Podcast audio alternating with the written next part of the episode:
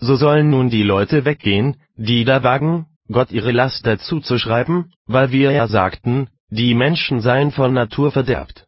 Sie suchen fälschlicherweise Gottes Werk in seiner Befleckung, und dabei müssten sie es in der noch unberührten und unverdorbenen Natur Adams suchen. Unser Verderben stammt aus der Schuld unseres Fleisches, nicht aber von Gott.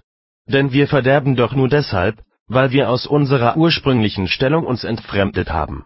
Nun soll mir keiner einwenden, Gott hätte ja viel besser für unser Heil sorgen können, wenn er den Fall Adams verhindert hätte. Denn ein derartiger Einwurf ist vom Sinnen verabscheuenswürdig, weil er von allzu vermessenem Vorwitz ist. Außerdem rührt er an das Geheimnis der Prädestination, das später an seinem Platze behandelt werden soll. Wir wollen also nur festhalten, unser Verderben ist der Zerrüttung der Natur zuzuschreiben. Das sollen wir bedenken, damit wir nicht etwa Gott, den Urheber der Natur, selber anklagen.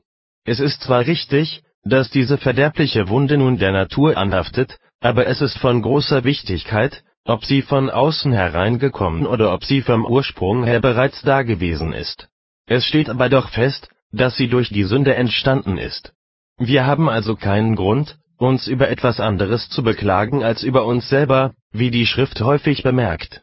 So spricht der Prediger, das weiß ich wohl, dass Gott den Menschen aufrichtig gemacht hat, aber sie suchen sich selbst viele Künste. Prediger 7, Vers 30. Da wird offenkundig, allein dem Menschen selbst ist sein Verderben zuzuschreiben, denn er hat aus Gottes Güte die Aufrichtigkeit empfangen und ist dann doch vermöge seiner eigenen Torheit in Eitelkeit verfallen